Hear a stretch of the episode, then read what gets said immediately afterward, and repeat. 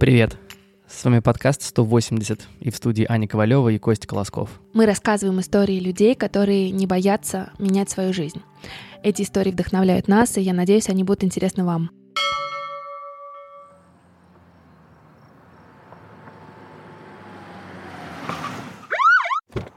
Молодой человек, Да?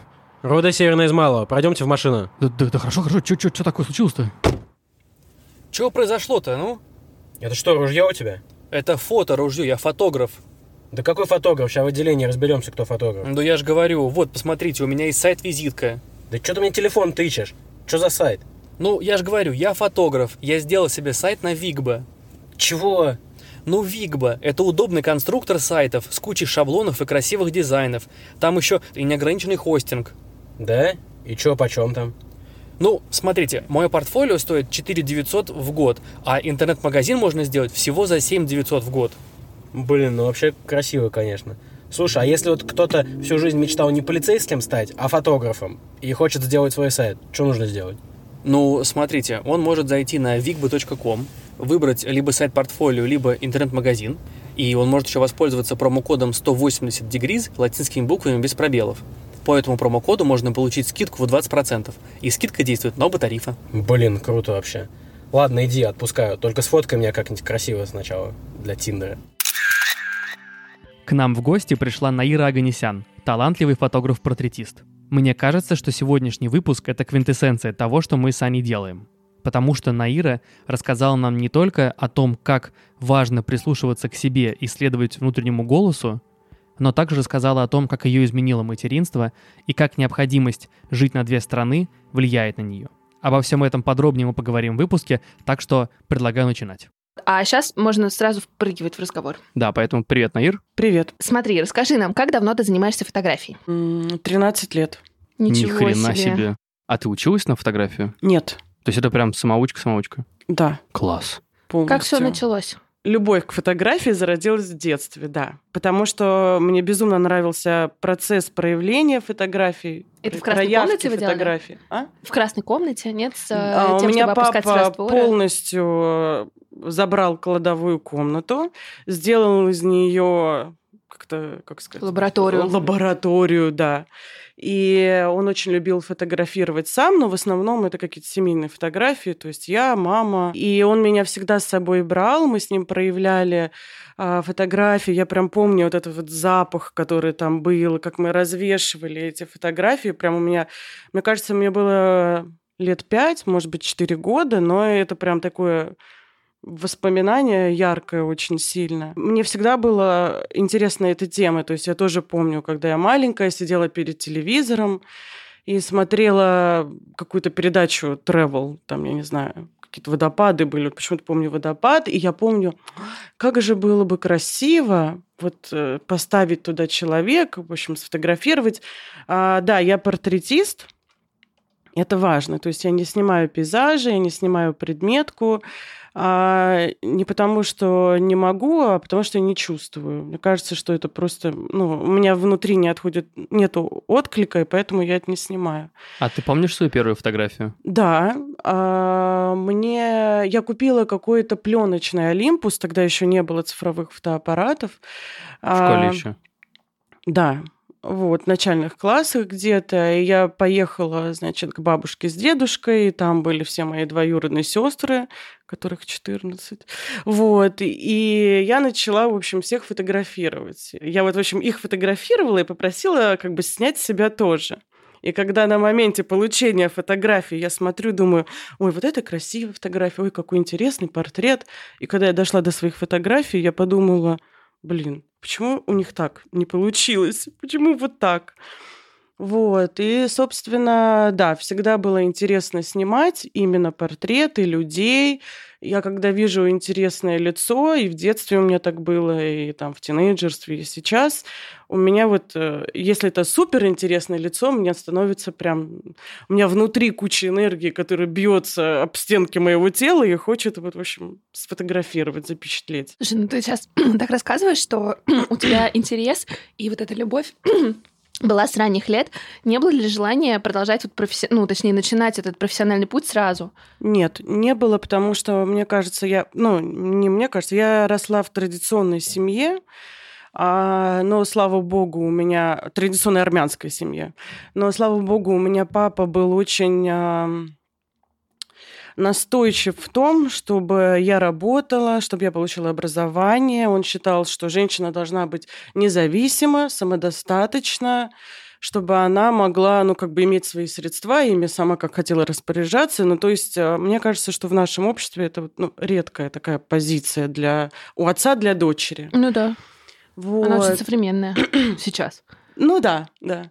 Вот. И у меня в голове была вот такая вот схема, что я учусь, потом я иду в ВУЗ, после ВУЗа я иду работать. Ну, там замужество, понятно, как как получится, в общем, по ходу дела. Фотография не рассматривалась именно как работа почему-то. Вот если об этом даже не думала. А ты вот сейчас уже спустя время можешь сформулировать для себя, почему ты об этом не думала как о профессии на тот момент? Не рассматривала фотографию как профессию в целом. Ну, что можно этим заниматься, зарабатывать деньги, А это и что время? это что-то серьезное. Мне просто кажется, вот это вот время было раньше такое? Или... ну, Потому что сейчас очень много, да? Сейчас классные фотографы, они Щас вдохновляют очень- детей, и это понятная профессия. Может быть, раньше это не было понятной профессией? Сейчас очень много фотографов, очень много фотографов а, из серии «А мне делать нечего, куплю я себе крутую камеру и буду снимать». А, мне кажется, тогда не было в достатке столько, во-первых, хорошей техники, во-вторых, не было Инстаграма, не было Фейсбука, ну, интернета в целом, да, вот То есть не было вот. понимания, как продвигаться, будучи фотографом? Ну, то есть, если ты фотограф, то ты снимаешь там для журнала, ты снимаешь там свадьбы, наверное, да, это, немного, это другое, это не настолько было востребовано, поэтому и не было столько, в общем, людей, занимающихся фотографией. И смотри, получается, что для фотография всегда была хобби, и в какой-то момент э, тебе нужно было поступать. Правильно? В институт. А, это не было хобби, это было фоновой любовью такой. Фоновой любовью. Ну, то есть, мне кажется, очень важно всегда прислушиваться к себе. Этому, к сожалению, не учат родители, как правило, и тем более не учат в школе. Но вот интуиция и м, прислушиваться к себе, чувствовать, что находит в тебе отклик, это очень важно, да, то есть когда ты выбираешь свою будущую профессию, как правило, а, в мое время это было, все шли либо на экономический факультет, либо на юридический. Ну да. Да, это не моя история была ни одно, ни другое. Я человек творческий. Мне безумно нравилась тема путешествий. Вот. И, соответственно, как-то плавно пришла тема с иностранными языками. Я поступила на факультет иностранных языков. У меня английский, французский, испанский. Мне правда нравится а, и изучать языки. Я вот сейчас хочу учить каталан. А потом, значит, а, по- я закончила вуз и пошла работать в СУП. Что такое суп? Вот это для меня пока большая загадка. СУП – это медиакомпания, которая владела такими площадками, как ЖЖ, Life Journal, газета РУ, Чемпионат РУ, Промо Диджей тоже была нашей площадкой. Ну, то есть у нас было достаточно много площадок, это вот основные. А я, я работала с газетой РУ и с ЖЖ. Потом еще чемпионат подключился. А работала в качестве фотографа? Я- или- Нет, нет, нет. Я делала спецпроекты. Менеджер Приведи- по Приведи спец пример. По спецпроектам. Ну, к примеру, приходит к нам Аэрофлот э, и говорит, вот э, я запускаю новый продукт, ну, например, новое направление. Мне нужно это как-то, в общем, рекламировать, да, на ваших площадках. И дальше мы придумываем, какой это может быть спецпроект, да, в зависимости от бюджета, от открытости компании. А, В ЖЖ мы могли создать а, аккаунт Аэрофлота, на котором был интересный контент про путешествия, да, там, соответственно, люди начинали подписываться, читать, комментировать, и, ну, соответственно, повышается любовь к бренду, лояльность к бренду, и уже туда интегрируются всякие новости про новые продукты, например, да, там новые направления и так далее. Ты долго проработала на этой работе? Проработала пару лет, а потом поняла, что конкретно мне не нравится вот в такого вида работы, в работе. это ты вкладываешься полностью творчески, да, ты там радеешь за проект. Ну, к примеру, приходит компания, да, какая-нибудь э, там Toyota, и говорит, вот у нас новая машина, а, да, так было. Вот у нас новая машина, вот мы запускаем, хотим вот в общем проект, бюджет, бюджет такой. И ты, значит, сидишь воодушевленная, придумываешь, вкладываешь полностью себя вот, вот в этот проект, ты там придумала крутая, супер крутая идея, ты, значит, презентуешь, а выбирают, например, ну, не твой проект, а другой по разным причинам, то есть там от каких-то финансовых, да, кто-то с кем-то дружит, кто-то где-то делает откаты, вот, и, в общем, твой проект не берут. И это такое чувство, что ты как бы родила ребенка, а потом его потеряла. Угу. Ну, его нет. И душу вложила в него, а это никому да. не нужно. И, это никак, и это ты делаешь как бы постоянно. То есть ты постоянно вот эти вот, значит, из тебя выходят твои проекты, и они не получают, и ты не получаешь никакой отдачи. Угу. Ноль. А ты понимала, куда идти дальше? Да, абсолютно точно, потому что у меня фоном шла фотография, все равно я снимала, это было хобби. Я снимала все равно за деньги, то есть у меня было много клиентов, но я как бы так в лайтовом режиме, то есть э, и это мне приносило нормальный доход, в принципе, столько же, сколько я получала в офисе. Смысл мне сидеть в офисе с 9 утра, если я могу те же деньги получать, как бы выходя на работу, когда мне удобно там, уделяя, иметь возможность уделять э, время своим родственникам, там, людям, которых я люблю. Вот ты говоришь, ты э, параллельно занималась фотографией и даже получала за это деньги. Очень часто бывает, когда у тебя есть стабильная работа и есть любимое хобби, люди, ну, боятся за него просить денег.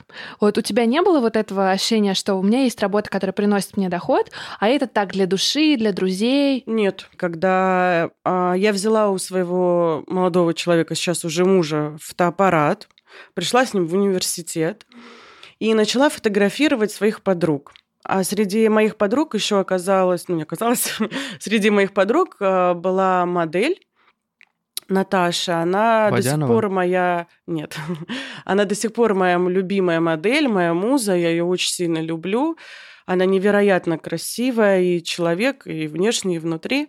И, в общем, а я ее сфотографировала. Она мне говорит, Наира, покажи-ка вообще, ну, что ты там нащелкала. Я ей показываю фотографии. Она говорит, у тебя талант, потому что меня снимало много фотографов и именитых, и не очень, для разных э, журналов и для разных крутых брендов. В общем, у тебя талант, занимайся этим.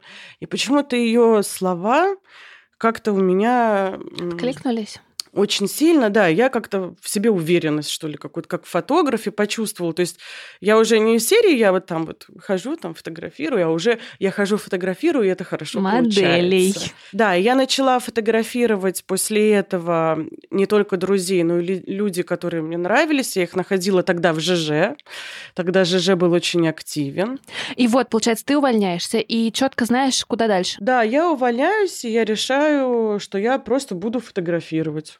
А когда ты начала, ну, получается, делать профессиональные фотосъемки, за которые ты начала брать деньги? Да, я не, не договорила как раз. Я когда в ЖЖ начала да. искать а, интересные лица, а, мне написала девочка одна, до сих пор как помню имя, Катя. Она написала, Наира, здравствуй, мне безумно нравятся твои фотографии, сколько стоит фотосъемка? Угу. Я как сейчас помню, я сказала 5 тысяч рублей. Неплохо. А я себе представляю картину, то есть Наира пишет, находит людей, пишет им, типа, привет, хочешь фотосессию? Он такой, да, давай, пять тысяч.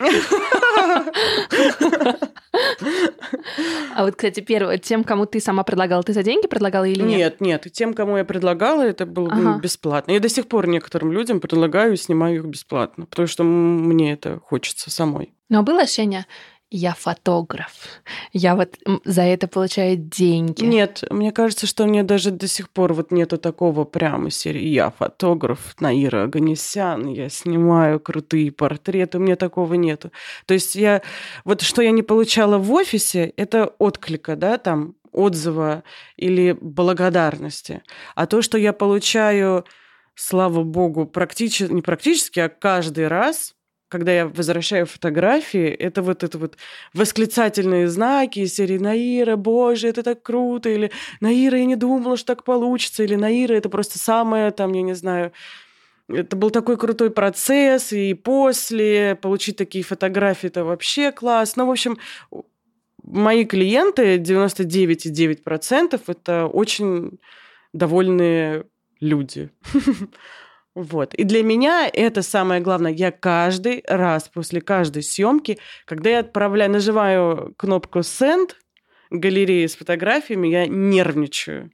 Я хочу нас вернуть немножко назад, и вот да, к этому моменту, когда ты принимаешь решение, на самом деле, поменять свою жизнь на 180 градусов и уйти из офиса, ты тогда для себя понимала, что все, я ухожу в фотографию навсегда, или это был опять промежуточный этап, и я, возможно, найду новую работу, ну, просто с более благодарным начальством, с более интересными проектами.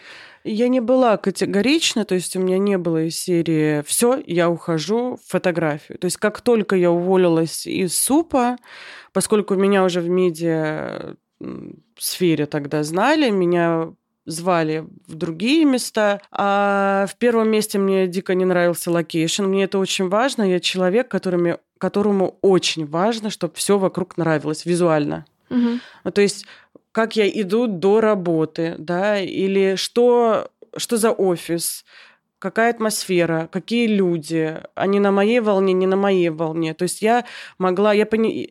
есть вот ошибка, что это в нашем социуме может рассматриваться как каприз. Ну, серии вот она выпендривается, не нравится ей э, вид здания, в котором она работает. Я же считаю, что если внутри у тебя есть такая мысль, значит, это тебе не подходит. Ну, то есть тебе должно быть максимально комфортно то, что ты делаешь, то, чем ты занимаешься. То есть я считаю, что я счастливый человек только потому, что я занимаюсь тем, что я люблю, что мне приносит колоссальное удовольствие, что мне дает э, то, что я жду, ну то есть да отдачу. Отдачу, да. Да, или вот яркий пример. Я э, была вчера на закрытии Симачева, да, там до 4 утра. Мы я пришла домой. Да, я, моя младшая дочь, которая полгода раздбудила меня в 6 утра, и решила больше не спать. То есть я поспала два часа, но ровно в 12 я уже была на съемке, я ее супер отсняла, это мои старые любимые клиенты, и у меня не было ощущения, блин, вот мне сейчас ехать и фотографировать. Не было. То есть у меня было, о, я сейчас поеду, опять там мы вот Колю снимем, у него такие глаза, ой-ой-ой, он же уже вырос. Ну, в общем, по-другому, когда к этому относишься, у тебя больше жизненной энергии, потому что ты кайфуешь от того, что ты делаешь. А ты всегда портреты снимала? А, я себя искала, скажем так, как фотограф, и периодически ищу. Это, мне кажется, надо всегда развиваться, и на одном стоять очень грустно, на самом деле. Кстати, это очень важный момент в моей жизни. Я после супа я поработала э, фотографом. Ну, как поработала? Я просто продолжала фотографировать. А дальше я начала работать в сигарном журнале. Директором по медиаразвитию. Угу. Как Неожиданно. ты попала в сигарный журнал? Почему я сигарный? ездила фотографировать сигарный фестиваль в Доминиканскую республику. Я не знала ничего про сигары. Более того, я человек не курящий. Для меня это было из серии «Фи» да, пахнет навозом, и, в общем, что там интересного? Вред, бла-бла-бла. И вот, значит, я прилетаю в Доминиканскую республику, я влюбляюсь. Просто я не знаю, как это описать. Вот у меня наравне э, к фотографии есть любовь, это сигары. Ого. Я прилетаю в Доминиканскую республику, я знакомлюсь со всеми э, основными производителями сигар. То есть Давыдов бренд, есть бренд Ля Aurora, а, General Cigars и все их бренды. Это двойники Каиба, Монте-Кристо. это кубинский, да, бренд? Это двойники кубинских, Ага. э, которые делаются для американского рынка. И они заражают меня своей любовью, к не любовью, страстью к делу, которым они занимаются. Мгм. Я была, это реально, это один из э, таких моментов в моей жизни, который вот очень сильно меня поменял. И я тогда поняла, насколько важно заниматься тем, что ты любишь.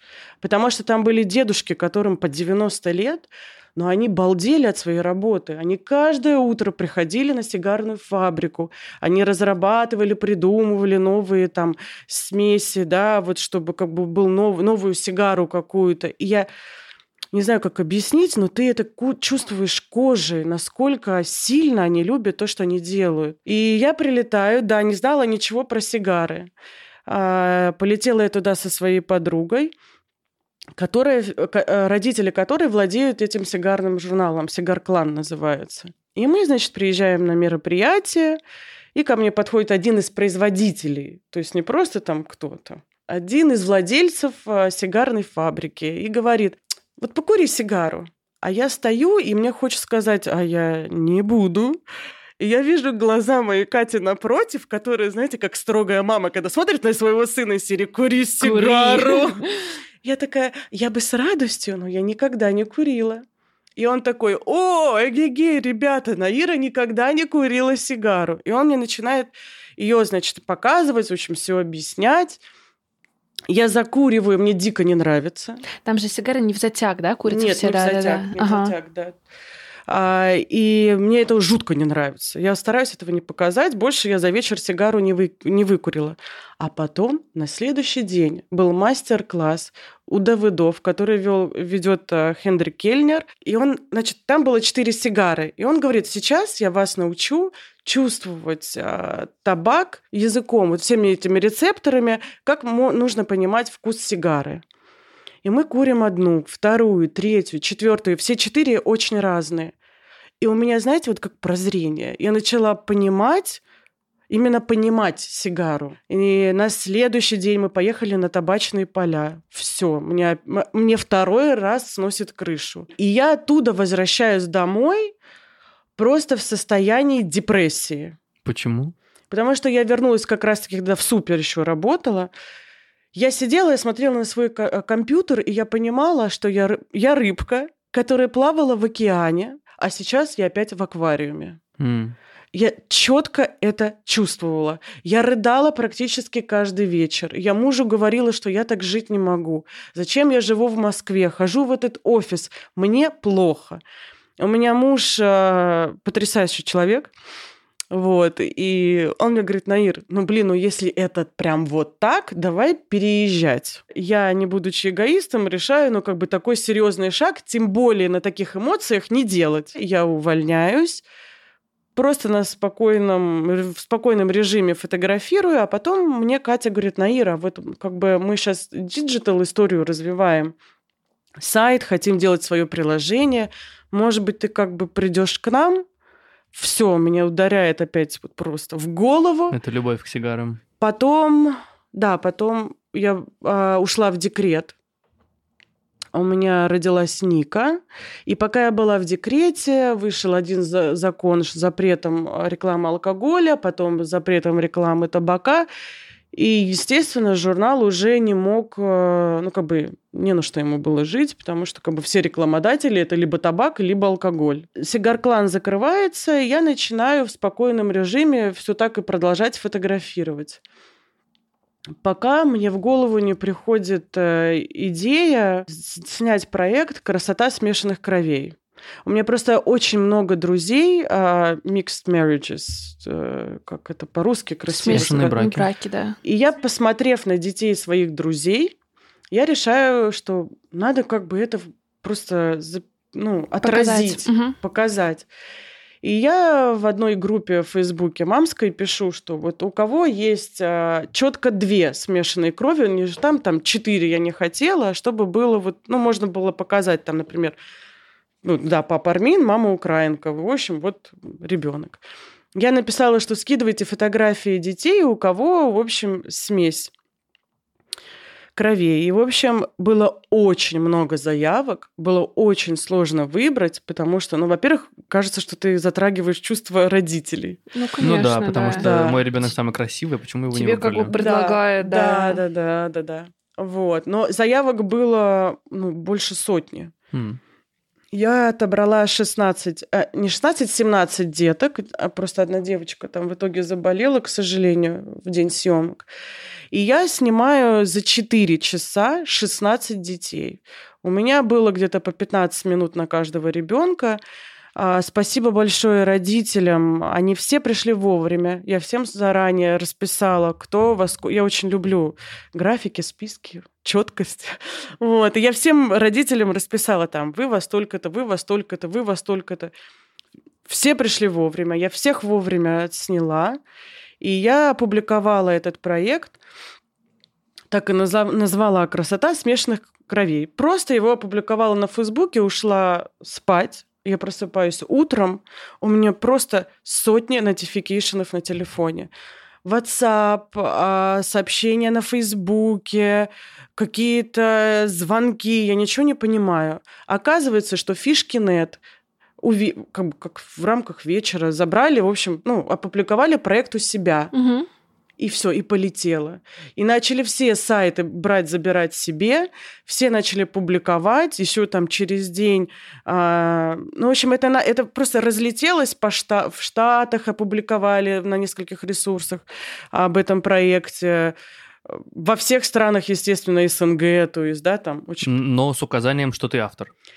это моя больная тема, потому что многие указывают, но не все. Потому что проект гуляет по сети, Мгм. он, вот видите, он нашел такой отклик у людей, всем очень нравится, но да, не все подписывают, это обидно. Но основные ресурсы все подписали. И как это изменило, по сути, твою карьеру Очень фотографа? сильно. Я прям для меня вот есть моя карьера до 2016 и после. А ты никогда не думала быть фотожурналистом? Ну, то есть, когда ты корреспондентом, получается, едешь э, аккуратно в командировку, там фотографируешь какие-то мероприятия, события, Нет, я, я поняла, что репортаж не моя история. А в в портретной фотографии, что мне нравится, вот передо мной человек, я его снимаю, я с ним общаюсь. Мне дико интересно понять его лицо, понять его характер, понять его внутри. В этом есть какая-то вот тоже психологическая работа, и мне это безумно нравится. А, ты в контакте с человеком, ты много про него узнаешь, про его жизнь. И очень хочется это отразить. Предметку я вообще не могу снимать. Я не могу снимать неодушевленный предмет. Я не могу от него получить никакой, никакого контакта. Он мне ничего не говорит. И поэтому я не могу его снимать. Забавно. вот у Наверное, нас была Маша да, Янковская, хотела которая, наоборот, как раз э, суперпредметный фотограф. Ну, вообще, организует предметные съемки очень хорошо. А это тоже у меня это отпустило, когда я поговорила на одной тусовке э, с одним фотографом. Она мне очень нравится, она снимает fashion для глянца. И, и мы с ней, значит, познакомились. Я говорю, ой, мне так нравятся, я говорю, твои fashion съемки, вот просто кайф. Я потому что fashion не снимаю. А, И она говорит, а ты что снимаешь? Я говорю, портреты. Она говорит, я ненавижу снимать портреты. Когда я знаю, что у меня портрет, мне становится плохо. И тут я понимаю, что у каждого фотографа есть своя, наверное, любимая сторона фотографии. Да, вот у нее fashion, Ну, как А, ниша, да, своя? да, а у меня портреты. И мне это легко дается, я это очень сильно люблю. Fashion я не очень люблю, потому что это про одежду. Тебе нужно думать, что надо показать текстуру, надо, чтобы туфли вошли в кадр. Я не хочу об этом думать. Я хочу думать о том, о чем думает моя модель. Я знаешь, что сейчас осознала? Выходит, что а, такой сильный а, переворот в твоем собственном сознании произошел, когда ты была в декрете, правильно? Ну, то есть а, уже у тебя был ребенок. Да. Как материнство тебя изменило? Меня материнство изменило второй раз. Первый не так сильно? Нет. А, еще одна история, которую я считаю важно донести до своих дочерей, это рожать тогда, когда ты к этому готова. Потому что, опять-таки, как у нас считается, ты вышла замуж, как бы давай детей. А мы с мужем в течение трех лет, ну, как бы детей не хотели, мы были достаточно молоды. Мне было 22, когда я вышла замуж. То есть я родила Нику когда мне уже вот прям вот, прям вот исполнилось 26. И я понимаю, что я не была к этому готова. То есть мне хотелось путешествовать, развиваться, тусоваться, общаться. Мне хотелось всего этого. Я безумно люблю свою дочь, естественно. Вот. Но всему свое время. Потому что вот я вторую родила полгода назад. Это абсолютно другие чувства. Ну, то есть ты уже...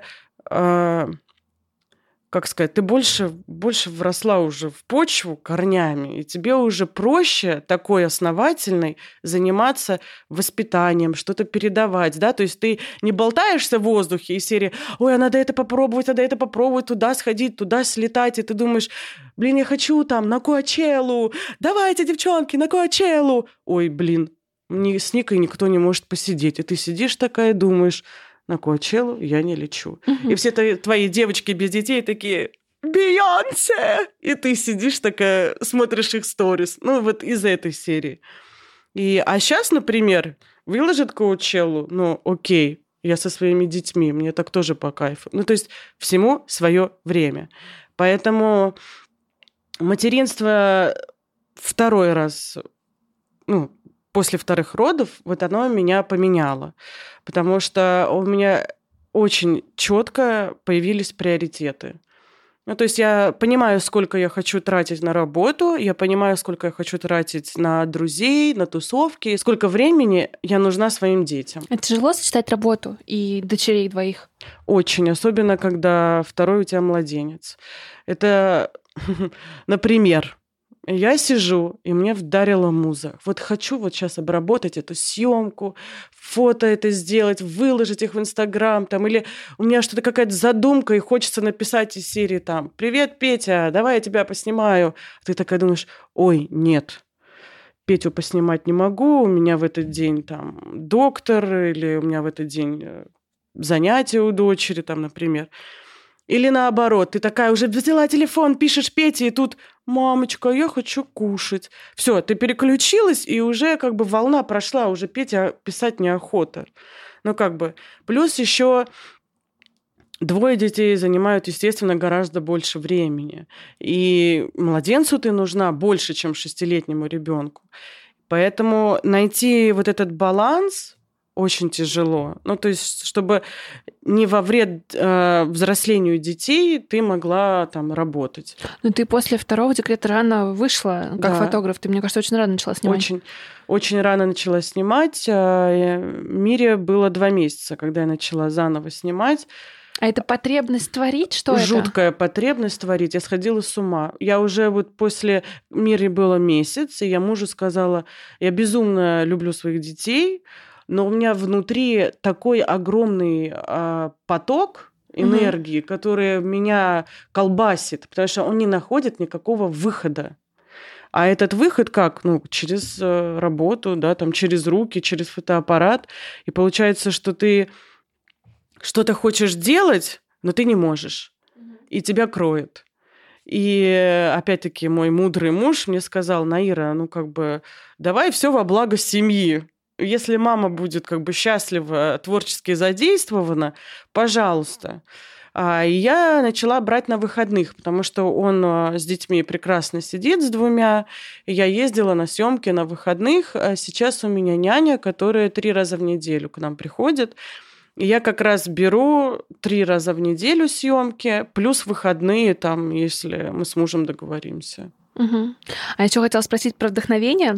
У нас а, разные э, гости были в студии, и как раз этот вопрос очень, а, мне кажется, вызывает такой резонанс в сердцах людей. Кто-то говорит, вдохновения нет, нужно просто вставать, относиться к творчеству как к работе. Нет. Вот. Нет? У тебя не нет. так? Нет. Ты ждешь музу? Ну, э, начнем с того, что оно у меня всегда есть, потому что я занимаюсь любимым делом. Моя работа есть мое вдохновение. Вот так. То есть а вот именно постобработка, кстати, я вдохновения жду. Потому что если я а, вот я это музой называю, да, если мне вот о, муза прикатила, такая, хоп, села на компьютер, и я могу за полчаса сделать несколько съемок. Но если мне надо, например, из серии сдать съемку, а музы нету, я сижу, я могу сидеть там 3-4 часа и делать. Мы когда начали, ты сказала, что ты, в принципе, себя так, я фотограф, ты типа про себя не говоришь. Но что должно произойти, чтобы ты прям вот говорил, я фотограф? Может быть, звучит амбициозно, но какое-то всемирное признание, мне кажется. М. Ну вот уже было. А что будет, Спецпроект да, именно? разлетелся по всему миру. А вот как раз-таки год назад я поняла, что я хочу э, чего-то нового. Раньше я отказывалась, я не- не могу вам ответить почему, отказывалась от всех выставок. Я говорила мужу, что из серии для мне не важно социальное признание социума. Мгм. Мне важно, что мои клиенты кайфуют. Мне другого не надо. Мне ну, не нужно, чтобы там глянец меня звал, мне не нужны выставки, чтобы люди ходили, смотрели на фотографии. Мне это не Но надо. в то же время именно признание, ну, вот на этих фишках, на этой там... Короче, когда твой проект разошелся в СМИ, тогда ты почувствовал рубеж. Ну да, потому что очень много людей просто обо мне резко узнало, и очень много людей жаждело фотогра... с фотосъемки именно со мной. Мгм. Ну, то есть это две какие-то неотъемлемые, кажется, стороны. Ну, Но вот это все равно, это я делала для себя. Я это не делала для журнала, я это не делала для выставки, я это делала вот реально просто для себя. Ну чтобы вот теперь хочется показать- выставку. А я как раз-таки была беременная Мирой, и я очень много провожу времени в Испании, где-то примерно полгода в году, в основном, ну не в основном, а в Каталунии. И я летом была на Коста-Браве, и я съездила в одну галерею. Она мне безумно понравилась, она нестандартная, то есть не просто там белые стены и фотографии висят, а это а, старинное здание, в котором практически ничего не поменяли, и сделали такое пространство а, артовое, то есть там а, и мебель там выставляется, но она, а, естественно, такая дизайнерская, очень интересная, и фотографии, и картины, и вот это все. И я зашла, я словила себя на, на мысли, что я хочу, чтобы вот здесь висело мое фото. И я потом села, пришла домой и говорю мужу. Я очень много с ним обсуждаю. Я говорю, все, я поняла. И я хочу какую-нибудь выставку, чтобы меня выставили. Вот почему-то мне захотелось именно в Каталонии. Я прям пошла по всем галереям, но я пока ничего для этого не сделала. Опять-таки, потому что дети, а мне нужно сесть с музой, написать письмо. Ну, из серии «Здравствуйте, я вот Наира Аганесян, вот у меня есть вот PDF-ка, вот посмотрите, хочу, в общем, к вам». Да, и сейчас мне очень хочется э, вот такого. Галерей, выставок, вот такой вот истории, более творческой, ну, именно творческой для меня. Мгм. А расскажи вообще про Испанию. Ты до этого затрагивала эту тему и говорила, что был момент, когда а, муж сказал, давай переезжать. Но, Но тогда... это было в Доминиканскую республику из-за сигар. Да, да, да. Но тогда, в общем, ничего не случилось. Вот вы сейчас достаточно, мне кажется, уже несколько лет, да, живете на... Шесть лет. Шесть лет на две страны. Вот расскажи, как, как вы выбрали Испанию, почему там, почему полгода там, полгода здесь? Как и все в моей жизни, я ничего жестко не выбирала. А просто там выбрало. есть недвижимость у семьи мужа, поэтому, в общем, мы туда ездили. Мгм. А иногда, очень редко, просто как бы, ну, На отдых. да. Вот. А потом я забеременела, родила Нику. И у, Нику, у Ники в Москве начался атопический дерматит. Мы жутчайший. То есть на нее было смотреть в пять месяцев невозможно. Она была одна, одно красное, мокнущее, мокрое пятно. Ну, то есть это было... Мне было ее настолько сильно жаль. Я помню, был февраль, я, я мужу говорю, Арик, я просто, я в Москве больше не могу. Я просто, я должна уехать. Я уезжаю на месяц в Барселону. Я очень спокойно путешествую с детьми. Мне уехать с младенцем одной, как бы... В общем, я улетела, и я фоткаю через два дня Нику Арику и говорю, посмотри, Все прошло, он да? говорит, ты что, типа, отретушировала? Я говорю, нет. Я говорю, ты прикинь, она просто на глазах начала кожа восстанавливаться, и стал обычный ребенок с нормальной кожей. Это А, климат, вода, что, что это? Здесь я нашла хорошего аллерголога, он сказал, э, что это непереносимость, ну, это реакция такая у ее организма на воздух и на воду. Ага. Потом мне психолог сказал, что это психосоматика, которая ребенку передается от, от матери. Из серии мне в Москве было Потому плоховато. что мать виновата. Да. Но, в принципе, кстати, я в это верю. Просто мне было дискомфортно достаточно. Ну да, и ребенок И- помог принять это решение. Да, да, да. И ребенок, собственно, помог. Это я, про это я могу долго, кстати, про психологию поговорить. Это очень А люблю, любовь к сигарам тоже так передается? Ну, не знаю. Да, да, да. Ну, Не хочу вступать на эту землю, которую вызовет много вопросов. Да, я думаю, она вызовет. Ну, в общем, и мы начали так ездить в Испанию, потому что там у нее все проходило, там ребенок мог есть все, что он хочет. Мы возвращались в Москву, это диета, постоянные крема, э, специальная вода, в которой мы ее купали. И опять, ну, то есть мы три месяца здесь, ну, виза как позволяет, три месяца там. В общем, вот так вот мы мотаемся в течение вот уже шести лет. Ну, а не было мысли, может быть...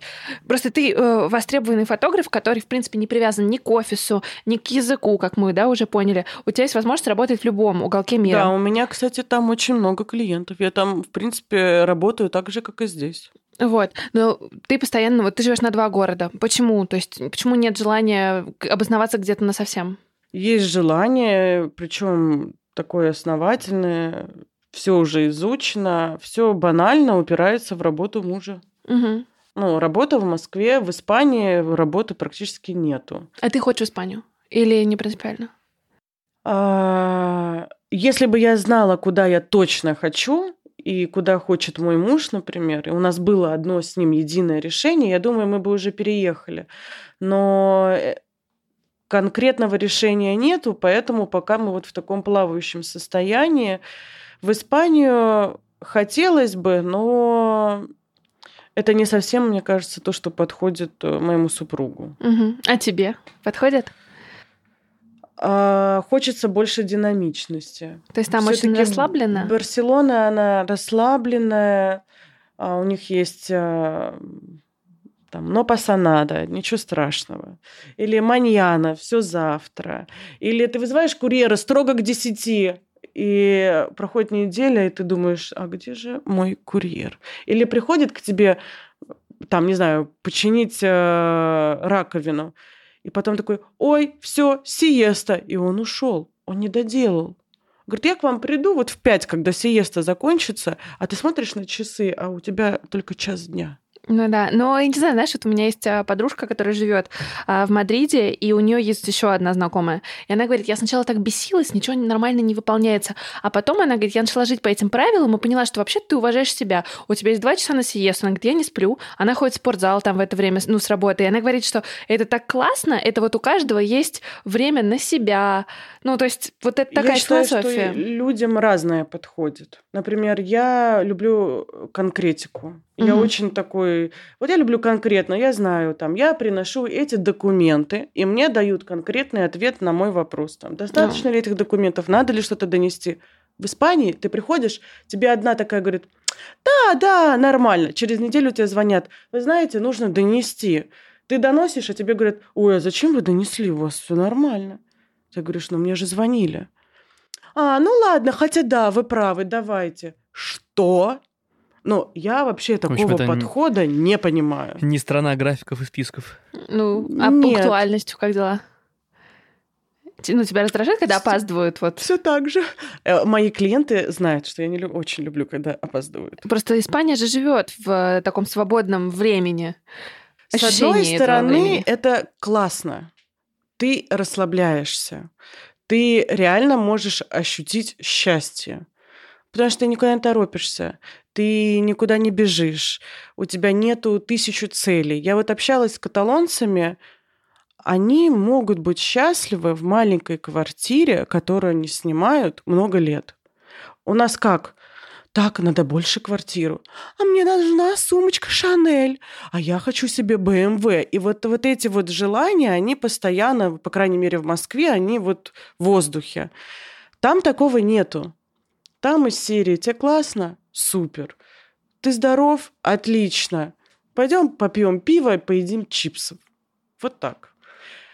Это, с одной стороны, хорошо, но это не то, что мне подходит. Я люблю видеть цель идти к ней. Я люблю знать, что от меня нужно. Я люблю знать, что завтра мне привезут что-то. Вот есть такие моменты. Единственное, что, конечно, климат для меня там идеальный. Мгм. Мне очень сложно. Я Москву, кстати, безумно люблю, и я думаю, что я бы не захотела отсюда уезжать никогда, если бы не эта серость. Вот, то есть без солнца мне реально очень тяжело. Ну да, ну здесь хорошо с мая, наверное, по сентябрь. Э, а у всегда меня хорошо. как раз-таки поленос начинается в апреле. А Это что такое аллергия? поленос? Аллергия на цветение. А, блах, да. да, да. Это многих. Мгм. Чему тебя лично вот э, это, не знаю, жизнь на две страны научила? Любить Россию. Да, неожиданно. Да. Расскажи. Я вообще поняла, что русский человек — это потрясающий человек. Это человек открытый.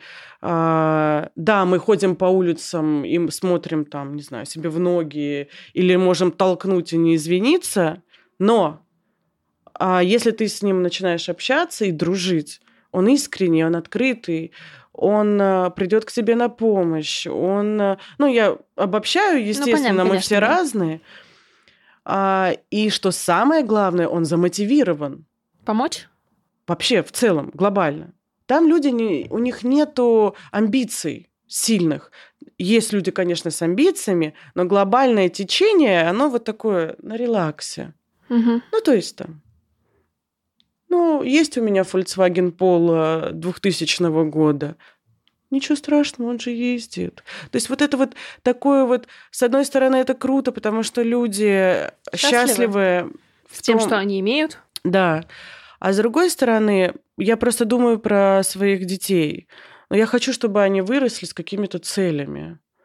И там, а, там поколение, ну, до 30, может быть, даже 35, там люди достаточно инфантильные. Ну, то есть они... У нас мужчина, парень в три- 25 лет, но он уже как ну, мужчина. У него там работа, какие-то цели и так далее. Там не так. То есть он может до 30 жить с родителями, мама ему стирает белье. Ближе к 35 он выберет себе девушку, там в 37 у них появится ребенок. Ну, вот так вот.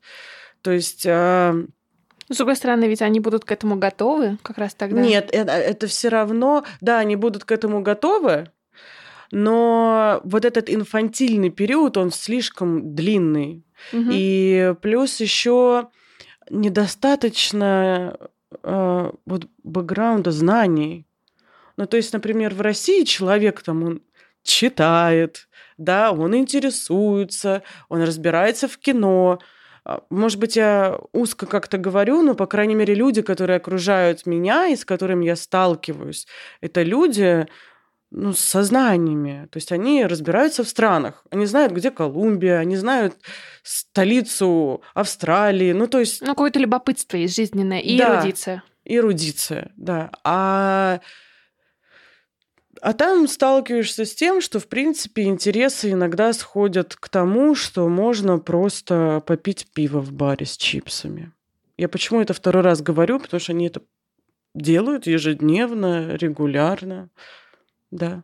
Они, но при этом они счастливы. Интересно, у меня подружка, она живет в Испании, она замужем за испанцем, она родила два дня назад, и они решили сегодня праздновать рождение ну, ребенка, и они пошли в бар. Вот. И она как раз рассказывает, что в баре им выделили специальное место, все пришли с детьми. Она говорит, я просто очень не хотела никого звать домой, ну, то есть э, совсем маленький ребенок, и она не очень любит гостей. Но она говорит, э, я ужасная мать, праздную, значит, ДР ребенка, ну да, день рождения ребенка в баре. Ну, для Барселоны это норма, потому что, во-первых, там очень любят детей. То есть у нас не очень, а там обожают. Ну, знаешь, что она еще заметила? Мы с ней это обсуждали. В Испании все постоянно трогают чужих детей. Да, заглядывают в коляски. Да, и прям, ну, то есть вот бегают маленькие дети, и это супер нормально, если там я поглажу по голове Да. чужого ребенка. Да. Она, она все-таки очень русская. Ну, и она говорит, нет. Она говорит, я Даниэлю сразу сказала, что если кто-то будет трогать по голове нашего ребенка, я скажу, это не ок. Но я, кстати, к этому очень спокойно отношусь. Нике очень это нравится. Ну, это какая-то открытость миру, наверное. Да, не. И там еще дети любят детей. Ну, то есть там тинейджер может подойти к маленькому ребенку. Там у нас с Никой так было. Ника увидела, ей было три года, она увидела собаку, и мальчик лет 12-14, он прям подошел, говорит, хочешь погладь? Он прям собаку так поставил, показал Нике, как правильно гладить собаку. Это очень круто. Ты себя чувствуешь вот будучи мамой, ты себя там очень комфортно чувствуешь, и тебе хочется быть мамой в Испании. Здесь быть мамой – это куча шаблонов навешенных, да, это прессинг э, со стороны социума. Ну, в общем. А вот эти, ну, у нас просто в нашем подкасте есть рубрика переезды, где мы часто задаем вопрос, насколько переезд меняет тебя именно психологически. Вот путешествие, э, переезд, ну, такой 50 на 50, тебя лично поменял? Если мы опустим, да, вот эту любовь к России. Как-то расширил сознание. Да, очень сильно. А, я, наверное, раньше была категорично ну, относительно некоторых вопросов. Ну, например, вопросов секса. А в Испании, в Каталунии, с чем я столкнулась, что там это серия «Как почистить зубы». Ну, то есть я, опять-таки, в традиционной армянской семье, выросшая девочка, да, там любовь, муж, в общем. А там нет.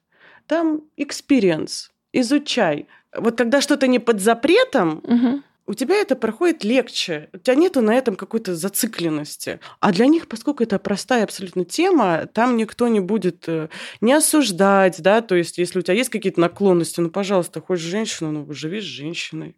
И никто не будет говорить, ах, лесбуха пошла, блин, там, ну, к примеру, да, там, хочешь быть геем, будь геем. Хотите жить троем, живите троем. Ну, в общем, там отсутствие осуждения других.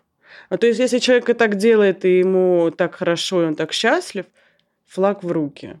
Ну, то есть там, хочешь развестись и жить с другим мужчиной, пожалуйста. Главное, чтобы ты была счастлива из серии, да, там. Или хочешь кстати, родители поддерживают, в принципе, любой выбор ребенка в плане работы.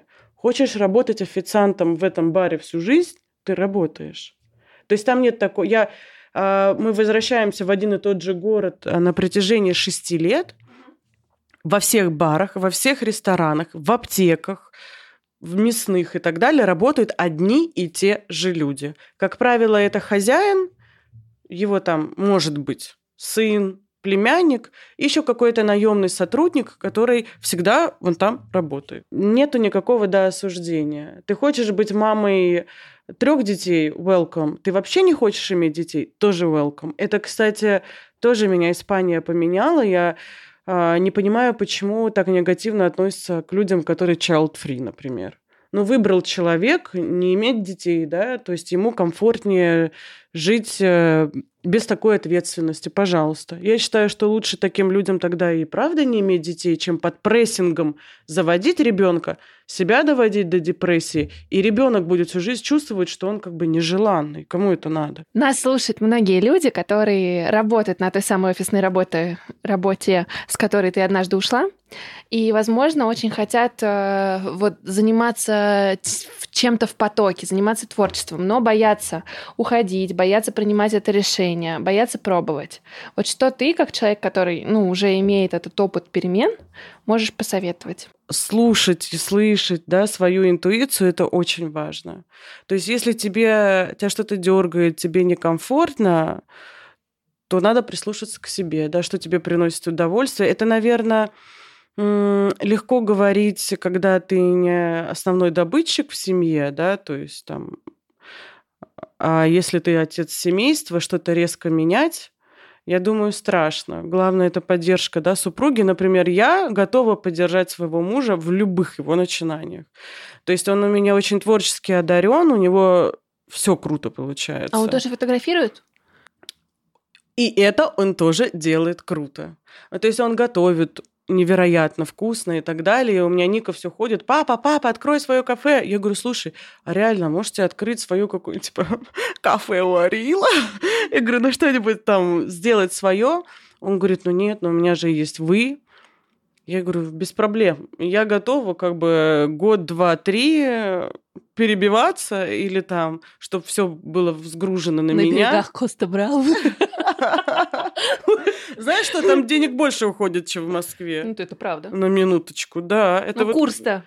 Вот именно курс. Но я уверена, что если ты делаешь то, что ты любишь, финансовая составляющая, она подтягивается, потому что людей очень притягивает любовь к своему делу. Круто.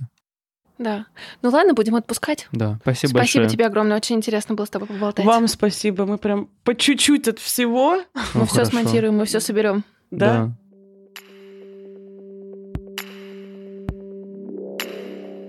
Спасибо, что послушали этот выпуск. Мы с Костей очень ценим обратную связь и будем супер благодарны, если вы запостите в сторис Инстаграма то, что вы слушаете наш подкаст.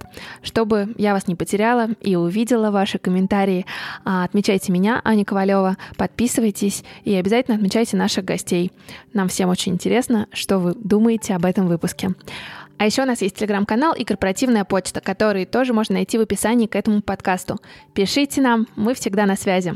Спасибо. Производство Brainstorm FM.